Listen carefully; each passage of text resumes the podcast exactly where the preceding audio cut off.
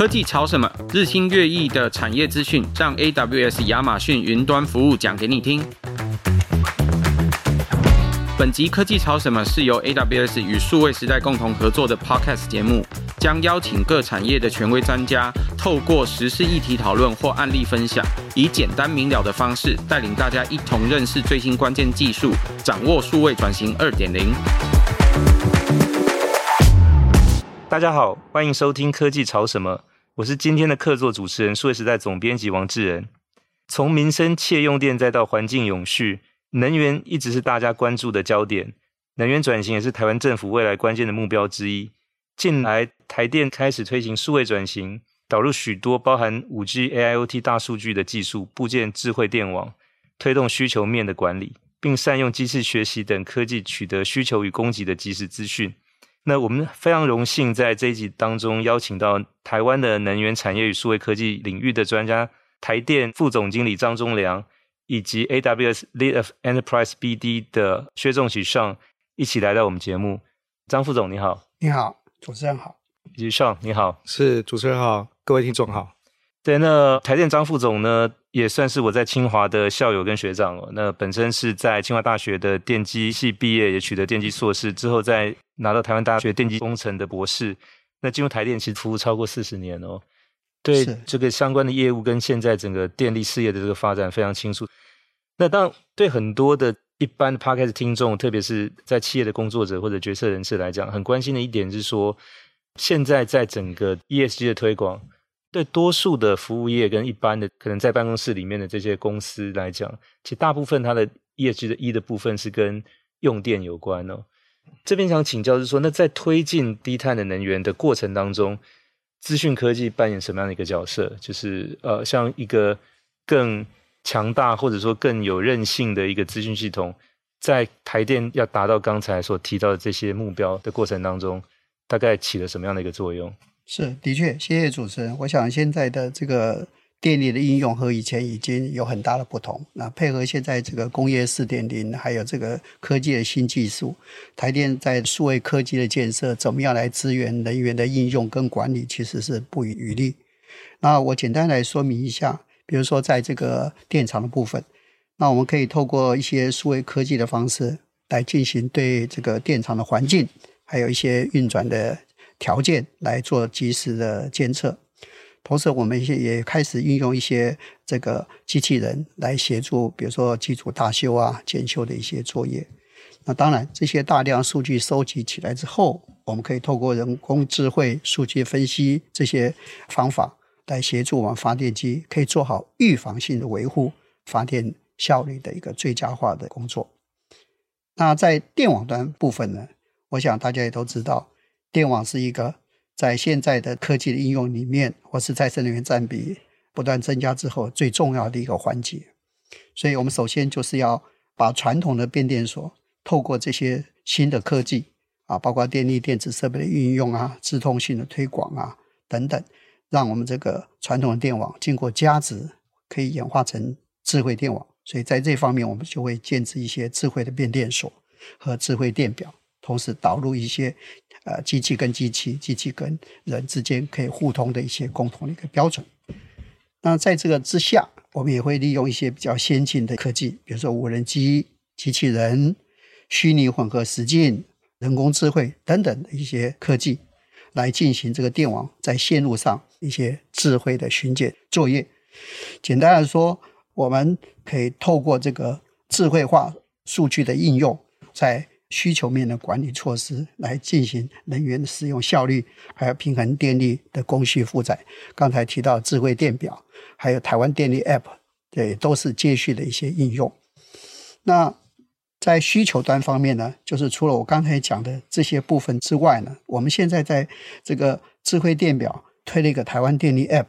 就是我们结合一个叫做非侵入式家庭家用电器负载分析的技术。只要你装了智慧电表，选择愿意成为这样子的一个资讯服务的订阅用户，我们就定期会做家庭用电主要电器的用电量的分析，这样子可以方便用户自主掌握用电的管理。来达到节能减碳的目的。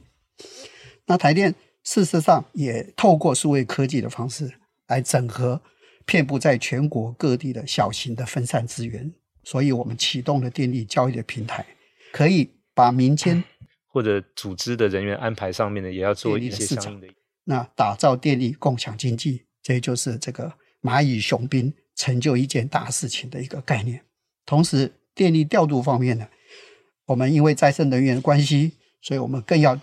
结合气象资料，而且是多管道、多元的方式来增加我们的资料的数据跟研判的能力。我们运用这些分析技术来做精准的再生能源的预测，也包括这个需求面的预测。那么，当再生能源渗透率不断增加之后，很显然，我们新形态的电力调度模式也就建设成功。同时，我们有更多的资源作为我们的准备的工作。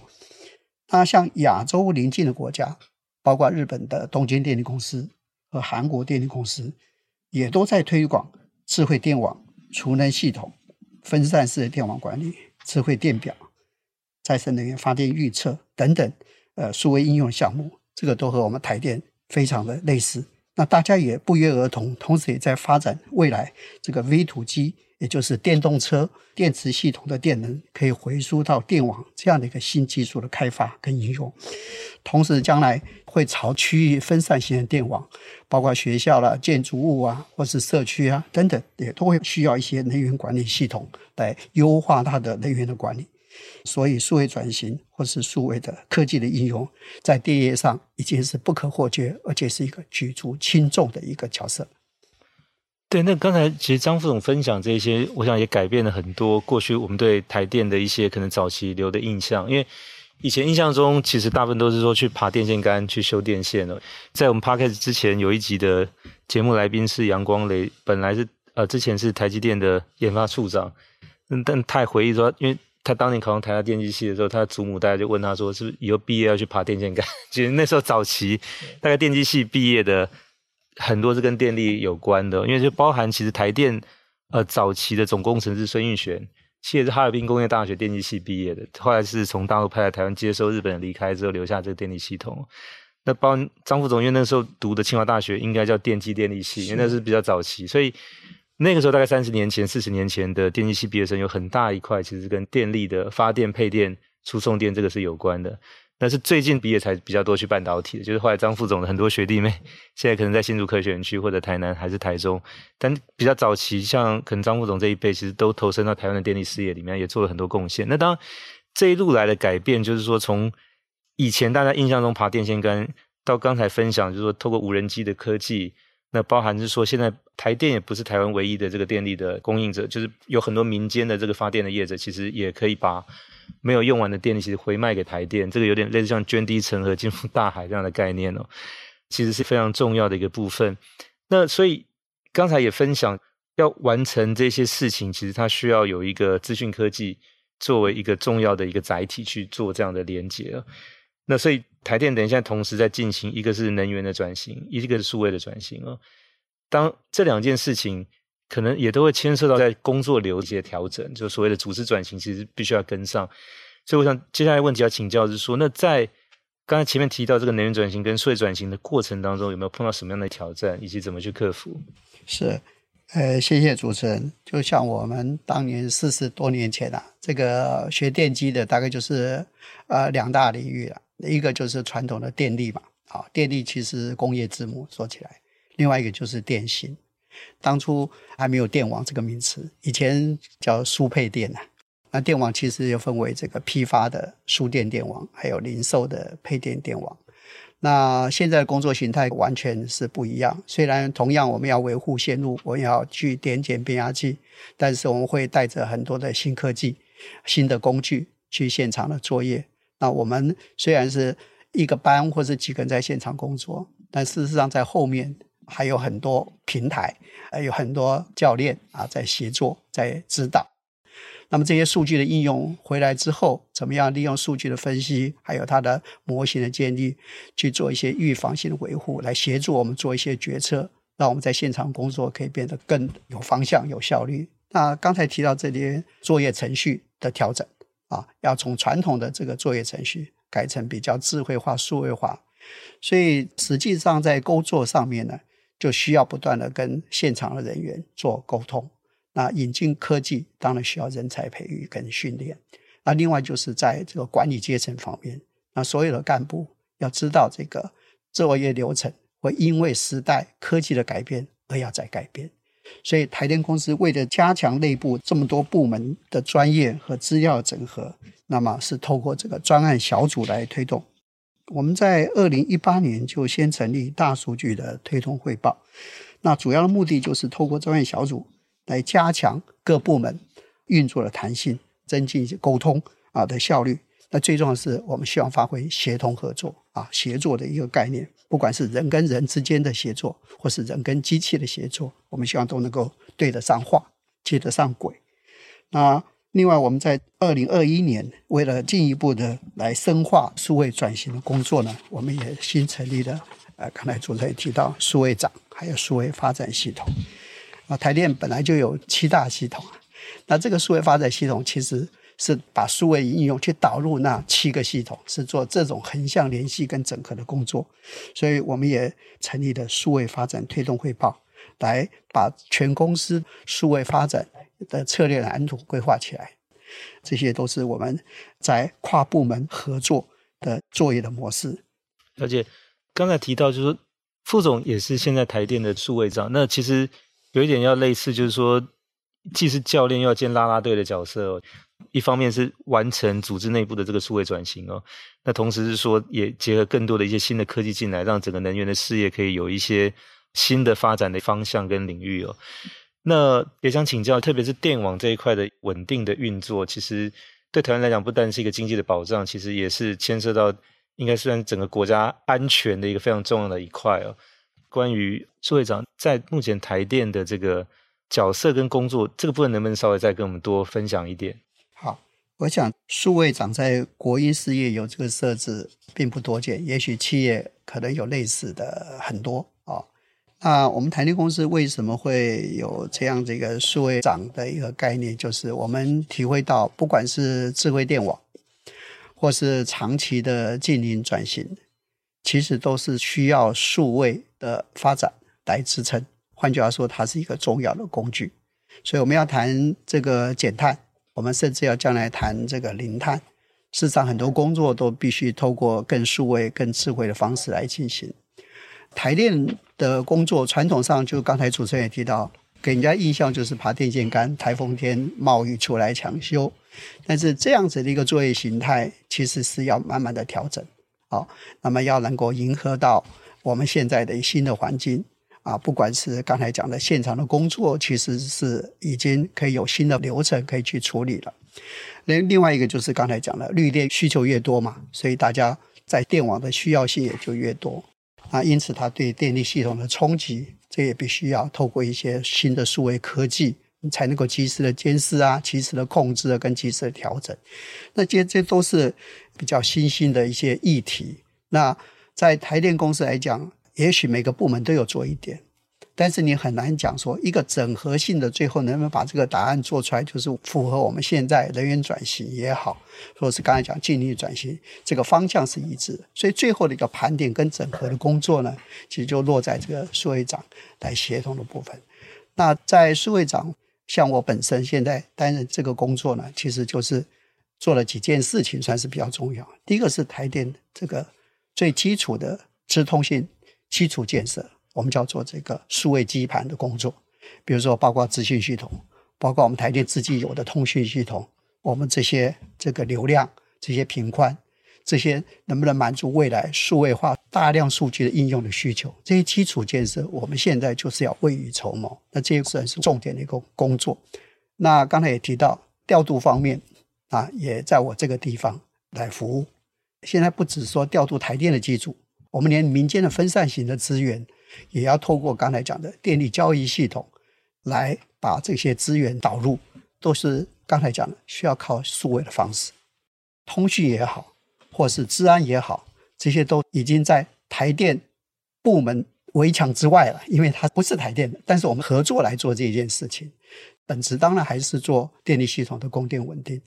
那所以像这个电力交易平台啊。乃至于它我跟我们现在的所有的调度系统怎么样结合的转型，也都是最基本的一个工作。另外一点，因为台电的部门很多嘛，然后领域分工也很多，那大家的资料发展或是设备的建置，事实上累积了快七十七年了，所以这些资料。老实说，它的格式啦、通讯的标准，这些都是亟待建立，所以需要一个系统出来整合。大概以上是我们目前的一些重点。是这个林林总总，所以张副总这边责任重大。那呃，接下来这个问题要请教的是 AWS 的 Sean 哦，是。那你们也是台电在资讯科技的合作伙伴。嗯哼。那刚才其实副总分享了很多，他们现在在新的技术，包含在资讯科技方面的一些投入，跟他实际的目前的成果。那你们从一个呃合作伙伴的角色，你怎么来观察台电发展的一些操作经验？你觉得特别是值得被更多企业或者说是呃工作者能学习的？对。谢谢总编辑。那刚刚也很高兴听到，就是张副总分享的这么多转型的部分。那 AWS 这边其实也有幸参与台电在过往从二零一八年大数据服务的推动，还有数据发展的推动上面。那因为能源产业快速的转型哈，那再生能源的利用其实逐渐就是取代原本传统的燃煤跟一些核能的部分。那其实智不管是智慧电网，或是区域能源系统，还有虚拟电厂，还有刚刚。张凤荣这边提到的，就是各种形态的电力交易的部分呢，其实事实上对台电来看的话，带来前所未有的挑战。那台电这几年积极在强化这个能源的管理，还有强韧电网上面，相继推动了五 G、AIoT，还有刚刚张副总提到，从二零一八年开始做的一个大数据的服务的推动，也导出了云端策略的制定，甚至在部件智慧电网上面推动。需求面的管理，并且善用机器学习等等的新兴的科技呢，来应应再生能源间歇供电的一些特性。那台电在提高这个供电的稳定性还有效率之外呢，也融合了一些营运的流程啊、客户的体验，那创造出更更多新的价值。那 AWS 呢，透过跟电力公司的合作呢，首先我们会从电力的价值链里面协助电力公司来进行一些创新，然后加速他们的业务的拓展。那 AWS 提供最先进而且最安全的一个云端服务和全球电力产业的顾问专家团队，透过能源合作伙伴的生态系统，可以协助台电实现所谓的业务云端化，提升营运效能。创新还有客户体验，并且兼顾到资通讯的安全跟永续的发展。那从 AWS 角度来看的话，台电公司的转型跟云端化的战略的关键成功要素呢，我们提出来有几点。第一个就是能源营运模式的转换。那台电公司透过云端化的战略，其实事实上可以做很多的创新。AWS 这边事实上提供更有弹性跟更更有效率的一个云端服务，来协助台电执行复杂的。一个新兴能能源的一个营运，然后第二点的话，事实上可以借助 AWS 成熟的解决方案跟合作伙伴来进行创新。云端化的战略是提供一个开放式的平台，还有全球合合作伙伴的一个网络，协助台电公司可以快速的开发跟部署新的应用程式，然后降低在 IT 基础设施上面建置的时间，让台电公司可以更专注的再去提供。就是更卓越的一些客户的体验。第三点是加速创新，并且扩大规模。云端化的战略事实上是持续的创新，然后运用最全面的服务跟技术，比如说像呃人工智慧、机器学习跟物联网 IoT 的服务，将大量的资料安全的转换成即时而且可以被操作的一些 insight。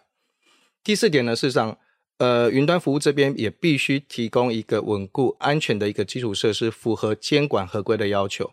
那 AWS 在全球知名调研的机构 garner 这个魔力象限评比当中，连续十二年在领导者的一个的位置。那事实上也是全世界的电力公司在做这个能源转型跟数位转型的一个后盾。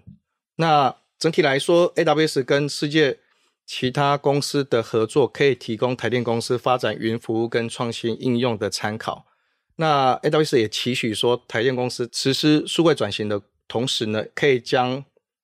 云端化、资料化、数位化的知识跟技术转换成云端电力的服务，并且结合台湾的半导体、传感器、智慧电网等供应链，发展出电力产业的一个整体的解决方案，成为全球能源市场的一个供应商。OK，呃，那其实刚才张副总跟 Sean 这边其实都提到，是说去运用这个所谓的人工智慧、机器学习、大数据这个技术。当然，我想对一般听众来讲会比较好奇，比如像我，就是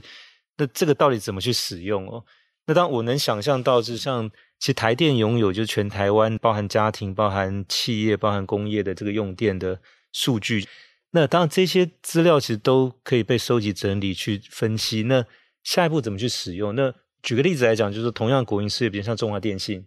那它在全台湾现在也有最多的手机用户。这些手机用户所提供每个人移动到什么位置，然后他接接听电话等等这些资讯，其实是可以帮助去分析。我举个例子来讲，就是有很多现在想要去开店的这些业者，他就可能会去找中华电信说：“那可不可以给我？可能你在这一区，比如说在台北市大安区或信义区的。”某一条路，比如光复南路，还是在忠孝东路四段这边，大概过去这半年的这个手机用户使用的情况，那他可以去判断说整个人流的情况。那对业者来讲，我就可以根据这个去进一步决定说，我要不要在这个地方去开店，提供给这个需要的业者去做可能相关的一些商业决策的判断呢？都不知道台电会不会有类似像这样子的一些做法？好，谢谢谢总编辑哈。我我想，呃，台电也有类似的一个做法。我就举这个刚才讲的，大量装智慧电表之后，我们最早是在高压用户，等于大部分都是工厂嘛，啊，它的用电。那工厂用电就刚才讲的，我们装了智慧电表，基本上我们每十五分钟就有一笔用电的资料会被记录。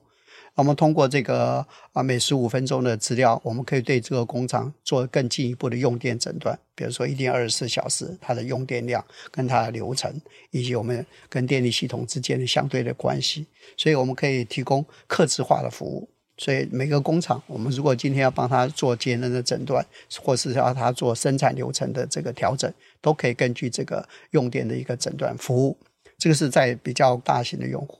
刚才主持人提到说，比如说对于这些一般的民生消费小众的用户来讲，有什么应用？其实这个智慧电表，呃，我举几个例子来看。首先，这个智慧电表啊，如果在家里面装了之后，或是在一个地方啊，是商店也好，或者是学校也好，甚至家庭也好，那你有没有电？其实不需要你打电话给台电。台电呢，透过智慧电表。如果长期发现这一带都没有电，或是只有你家没电，哦，或者我们观察到这个事实，其实我们就知道你家有电，家或者已经停业了。对对对，对当然我会去比对其他的资料，可以跟我的这个配电网络结构做结合嘛，我就可以知道这一条街或是这一条馈线发生停电。所以事实上，台电不仅不需要用户打电话来，我还可能推播说：“哎，我们正在抢修中。”所以你可能还不知道停电，但是你在外面工作，我就会告诉你我停电。所以智慧电表可以让我们做一道主动的一些服务，我们对于停电的掌握跟及早的维护。那智慧电表呃，了解一些民生用电，在这个呃一个去识别化之后，资料的应用也是我们现在的一个重点。那刚才主持人提到展电评估。的确是在商业上面一个很重要的一个部分，比如说这个地方这个用电量多少也代表人潮，多少也代表，比如说在一个地方是吸引到什么样的一个行业，什么样的一个用户，所以在国外的确也有用智慧电表来做一些商业展店的一个评估。那另外一个应用当然就是社会关怀了，呃，通过智慧电表啊的应用，呃，比如说这个类似独居老人，独居老人，对，独居老人如果他的这个好连续好几天，它用电的形态啊不同了，那它甚至可能没有在用电了。所以你借由它多日 用电啊的变化，甚至没有用电，大概这个独居老人哎似乎有点状况，所以你就可以跟社会局合作来做一些社会关怀。另外，我刚才也提到，我们台电呃现在有一种能够还原用户使用主要电器的方式，比如说就你的用电量。我们可以掌握每十五分钟一笔资料，利用这种啊、数据的反馈的一个技术，把家里的主要用电的电器设备，比如冷气机、电冰箱啊、照明设备啊等等的主要电器，我们可以大概去反推你在当下这个用电量是由哪五种主要电器所组成的。那这样你就可以知道哪一种电器使用的到底合不合理，有没有进一步这个调整这个价值。所以这个对于智慧用户或者是智慧用电来讲也是很有帮助的。对，那另外一部分就是说，如果发现到可能某一家公司可能最近的用电量可能是上升，而且是持续一段时间，也有可能是比如说最近订单特别好，或者是说员工需要加班等等的，那这个时候是不是也能够发现？类似用时间电价的这种方式去，可能帮他找比较便宜的，可能在某一个时段的这个电来供应这样子。对，的确是这样子的。因为刚才讲的，因为这个用电数据已经比以前更及时、更智慧化的掌握。那通过这些用电的分析，很容易去研判到底合不合理、异不异常，有没有需要进、有没有进一步去调整的一些空间啊？那台电配合刚才提到的时间电价的选用。或是刚才讲虚量反应的这个参与，不但可以帮助你的用电的管理，那也可以协助你进一步的能不能节省呃你的电费成本，甚至你的使用电的时段可不可以做调整，这也都是在我们在时间电价这个制度里面的设计考虑的范围内。对，所以这个系统应该是一个很复杂的系统，因为一方面就是说你要对很多的用户提供这个智慧电表，那当你也要。去接纳很多的这些发电的民间业者，把电回输到台电来。那再加上说，可能分析这些资料，提供一些比较对用户有利的一些决定跟判断。所以现在相对来讲，是一个蛮多可能是过去我们所不了解或不清楚的一些很多新的技术在这里头。是，这就是我刚才提到的，第一个是再生能源增加，在供给方面产生一个变化。另外，在需求方面，我们比以前更了解用户，也让用户比以前更了解自己怎么用电。那就整个作业模式来讲，透过这些新的数位科技，怎么样把电力供需能够及时掌握，然后做到平衡。以前我们传统电厂的机组基本上 pattern 是预先排好的，除非它有故障，所以它几乎是没有什么变化，可控性比较高。反而再生能源的变数比较大，因为跟天气有关嘛。好。等于是在电源端的变化比以前是来得频繁啊、哦。那另外，以前用户端什么时候要用电，什么时候不用电，老实说都是用户自己来决定。那台电是被动的在，在在在这个统计，在做分析，在做预测。但现在我们把用户，也就是需求端，我们当做一个资源在用。也就是说，我不只是了解你，甚至我可以告诉你，你应该怎么样用电会更好、更有效率、更省电。啊，那同时对系统也好，在国外也是一样。再生能源占比趋势呃增加之后，大家电业的做法就是要让需求端也成为一个可以被控制或是被调度的资源。所以它是我一个调度的资源。就台电来讲，或是就一个电力系统营运者来讲，怎么样保持电力供需的平衡？大概就是我们最重要一件事情。靠这些新的这个科技，的确它有很多的方法跟策略有别于过去的方式。但是电力系统基本上来讲，就是要维持频率稳定，要维持供需平衡。在这个前提之下，很多怎么样用新的方法、新的思维，甚至新的工具来导入，就是我们现阶段要来做调整的工作，就包括流程改造跟用户的参与等等。是。所以能源产业其实在进行很大的改变，就是包含其中的能源业者本身也在经历这样的一个变化哦。那 AWS 其实，在台湾有跟台电合作以外，其实在国外也跟其他的能源业者有很多的合作的案例哦。没错。所以这个部分，我想请问 Sean，就是说，那能不能也跟我们分享，就是说你在国外所看到的，从 AWS 的经验来看，就是有哪些可能是呃目前发展比较快，然后也是一些可以 benchmark 的一些例子？理解。其实刚刚有提到是说，AWS 在这个能源产业其实投入超过十五年以上，所以我们在全球市场有一个有关于电力产业的一个专业顾问群。那 AWS 的角色呢，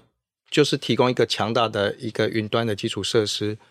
跟所谓的很多的资料分析的解决方案，来协助能源企业呢提高效率跟做创业创新的能力。所以我们在东京电力也跟伙伴在那边进行所谓的虚量反应的一些服务。我们的伙伴把他们整个的基础设施架构在 AWS 上面，协助去做用电的管理。那另外一个是意大利国家电力公司。将他们全国的三千五百万具的智慧电表管理系统，也是放在 AWS 上面，来协助他们进行做一些这个智慧电表的资料收集、分析跟采用这样子。那我这边就会提这个法国的天然气苏伊士集团 Engie 的一个例子哈，来分享一下能源公司怎么在 AW 上面建构一个全球通用的一个资料中心，然后加速他们内部去进行所谓的零碳的转型。那 Engie 事实上是法国最大的一个电力供应商之一哈，提供包括生产、运输跟电力交易，还有天然气等等的一个能源服务。同时，它也是零碳能源转型的一个全球领导厂商。那过往 Engine 在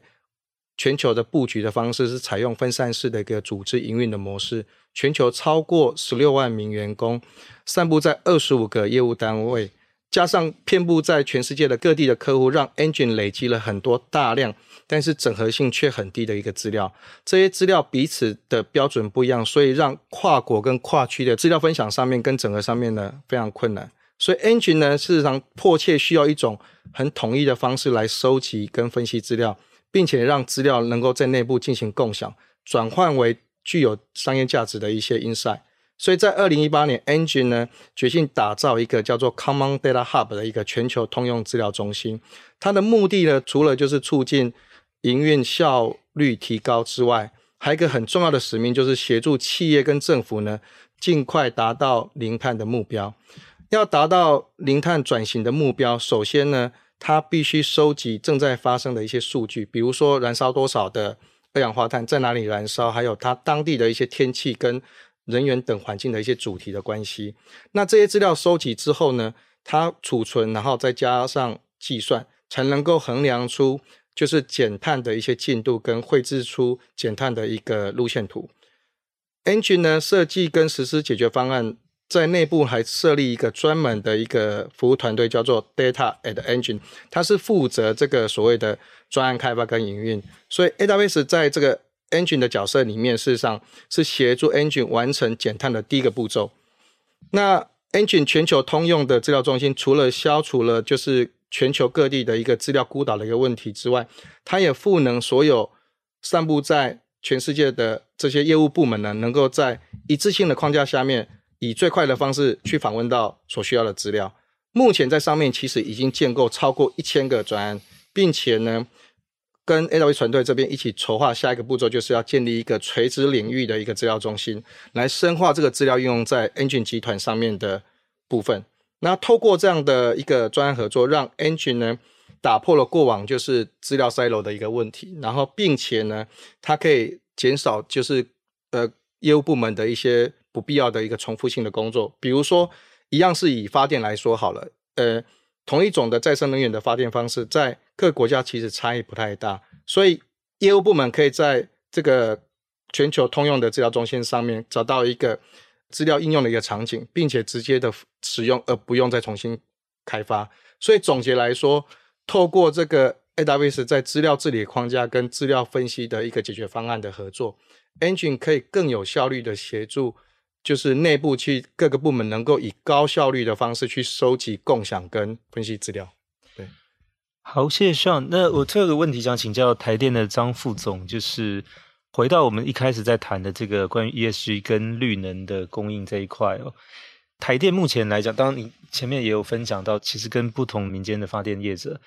那其实多数是跟绿能相关的哦。目前在可预见的这个未来，我们能看到在整个技术的投入上，跟可能绿能后面的产出上面，大概我们可以有一个什么样的期待？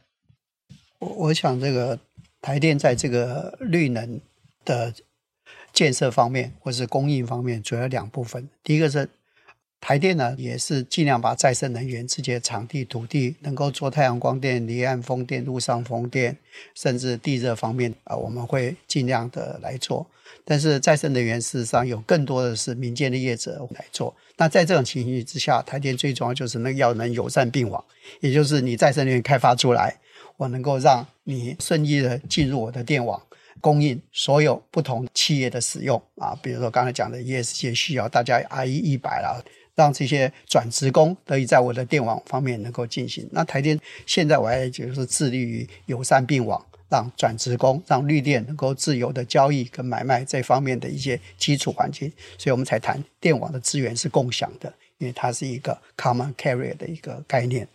那在绿能科技占比越来越高之后，那很自然的跟很多的工作可以结合啊，因为绿能的这个间歇性啊，其实在系统上面还是需要新的技术，让它成为一个可调度资源。在目前来讲，就是储能系统，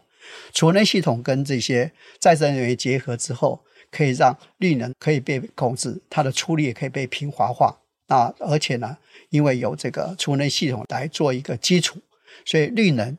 储能再加上其他的一些用电的方面，这构成了一个微电网的一个概念，甚至构成一个区域电网的概念。那台电呢，打算今年就是二零二三年，我们会在这个云林云港、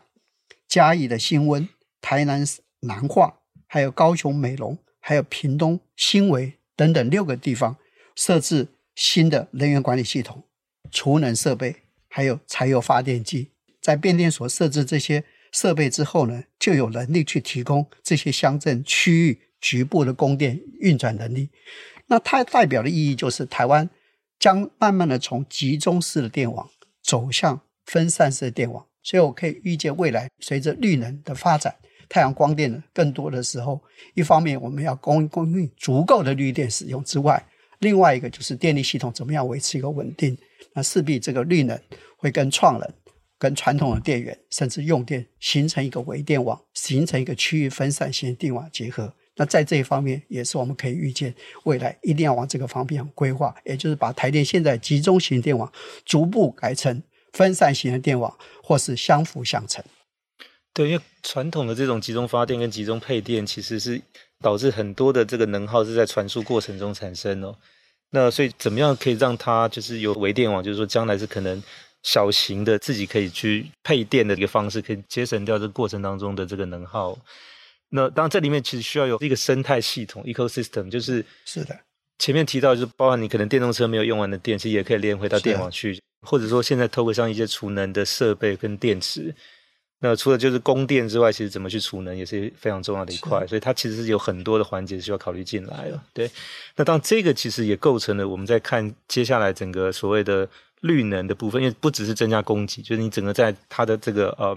就是配送或者说是在呃供应需求的这个方式，也要相应做一些调整跟改变呢。对，对的，因为这个未来趋势一是电力经济共享的时代。所以刚才主持人讲的这个生态系，就是说台电以前是一个单一的综合电业，负责所有电力的事情。但是很显然的，新的趋势还有新的再生能源的应用，台湾已经逐步的开始实施。刚才讲的电力交易平台，这是第一步，将来会有更多的资源，比如说现在的储能、需量反应、用户自备发电机，事实上都是成为我们电力交易的一些合格的志愿者。那刚才我们提到，将来进一步的发展微电网。那学校也可以有自己的微电网，这个社区也可以有自己的微电网，啊，那农村也可以有自己的微电网。在国外，它也有这种百分之百啊使用绿电的微电网啊，透过这个啊自发自用，或是说原则上就近供给，好，那那不够的部分再跟别人来互通有无，那就刚才讲的，我们就长距离的输送就会逐步的改成说是以。用户用电为中心的这样子的一个电力系统的运作，而取代我们传统都是以大电厂、大电网为中心再配送出去，所以我们要把以发电为中心的概念，逐步转成以用电为中心的概念，那透过自发自用，这样子在电力的输送来讲是最经济、最有效的。对，就是所谓的就近发电、就近供电了。那其实这个跟过去这几年，其实大家在所谓的饮食上面健康习惯也强调所谓的当季当地，是 就是就近的意思，比较新鲜啊，比较新鲜。对，因为你如果是从国外进口回来冷冻的这个东西，你再解冻，当然这个供应是很方便，但是它可能从呃就吃到身体里面以后，可能跟就是你的所谓的这种营养的这个这个部分，其实不一定是吻合的。对，所以整个发电的原则，如果对听众来讲比较简单的理解，就可能跟我们现在的对食材的。取得这种健康的方式是，其实它是一个雷同之处，对对。那所以今天也非常谢谢台电的副总经理及数位长张忠良张副总到我们 Podcast 节目来，以及 AWS 的 Sean 来分享的，就是说在整个能源产业现在的转型，一方面因应这个 ESG 的绿能减碳的这个需求，另外一方面也回应到就是说它其实是一个以使用者来主导，跟过去的这种以供应者为中心的这样的一个做法。我想今天包含我在内，其实都有很多的一些收获，就是关于转型的一些，帮对科技的投入，目前的一些进度跟成果。谢谢张副总，谢谢主持人，谢谢也谢谢各位观众的收听。啊，谢谢，也感谢各位的收听。科技潮什么将不定期更新，透过案例了解云端科技如何成为企业驱动数位转型的核心。如果听众朋友对这一类数位转型与创新的产业资讯与案例有兴趣，欢迎听众朋友订阅我们的节目，并留下五星好评。希望大家喜欢这集的内容，我们下集再会。